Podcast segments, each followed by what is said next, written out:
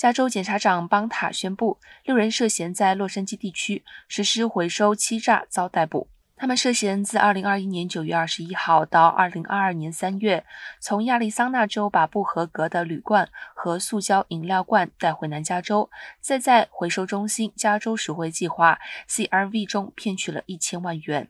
加州赎回计划是加州饮料容器回收计划，由监管机构加州回收管理，对符合条件的饮料容器提供五美分或十美分的退款回报，激励私营中心的回收。消费者每次在加州购买符合 CRV 条件的瓶子或罐头，都会得到补贴。